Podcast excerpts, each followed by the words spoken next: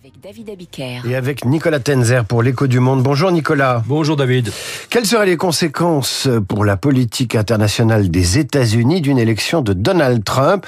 Euh, Emmanuel Macron a pris cette hypothèse très au sérieux. Oui, il l'a fait euh, lors de son discours du 31 mai à Bratislava. Euh, C'était d'ailleurs le sens de son plaidoyer pour le renforcement de la défense européenne avant même le déclenchement de la guerre totale russe contre l'Ukraine. Ses propos sur l'autonomie stratégique à l'époque avaient été d'autant moins entendu qu'il était encore sur une position naïve et lénifiante envers Moscou. Maintenant qu'il a abandonné son idée d'une architecture de sécurité et de confiance avec la puissance révisionniste de l'Est et que les Trumpistes au Congrès bloquent une aide supplémentaire à l'Ukraine, la constitution d'une capacité de défense européenne qui serait conduite à se passer des garanties américaines jugées pour le moins incertaine, a acquis une certaine urgence. Alors que ferait Trump?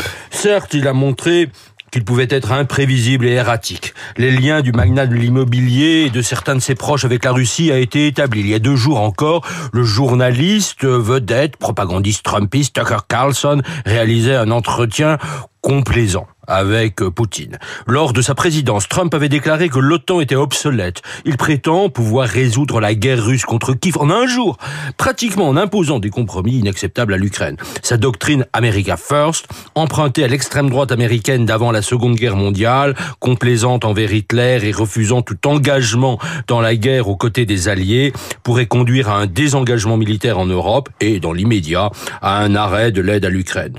Trump accepterait-il l'activation de l'article 5 du traité de l'OTAN si un État balte était attaqué on devrait s'attendre aussi à un protectionnisme corps accru, avec des droits de douane toujours plus importants sur les produits européens, ce qui va de pair avec son isolationnisme. Il continuerait à soutenir Israël, mais sans chercher un accord de paix. Il agiterait une rhétorique martiale envers Téhéran, mais sans vision de moyen terme. On se rappelle aussi sa rencontre avec le dictateur nord-coréen Kim Jong-un, resté coup de communication sans lendemain. Enfin, certains de ces réseaux deviendraient plus actifs encore, ce fut jadis le cas avec son ancien conseiller Steve Bannon, dans son soutien à l'extrême droite européenne menaçant l'état de droit. Il n'est point fortuit qu'un Viktor Orban soit résolument trumpiste. Donc, si Trump est élu à la présidence des États-Unis, comment l'Europe peut-elle réagir? D'abord, s'armer plus décisivement, passer totalement en économie de guerre.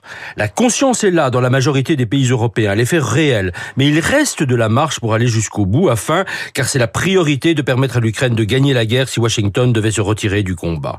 Ensuite, penser, acheter, construire européen. En raison de la protection américaine, beaucoup affichent une préférence compréhensible pour les États-Unis en matière d'industrie de défense. Si Washington l'abandonnait, et même par anticipation, nous devrions songer à être plus autonomes. C'est vrai aussi dans le domaine des big tech où, faute de masse critique, nous ne faisons pas le poids par rapport aux Américains et aux Chinois. Enfin, en cas d'abandon du parapluie nucléaire américain, il faudrait que nous, Français et les Britanniques, seuls détenteurs sur le continent européen de la bombe atomique, repensions notre doctrine de, de dissuasion nucléaire. Notre effort de défense devrait être porté à 6-7% du PIB. C'est vertigineux. Merci Nicolas Tenzer et je vous dis à demain pour l'écho du monde, chaque matin sur Radio Classique à 7h40 à suivre le journal imprévisible qui revisite l'histoire des stations de ski françaises. Radio Classique 7h40.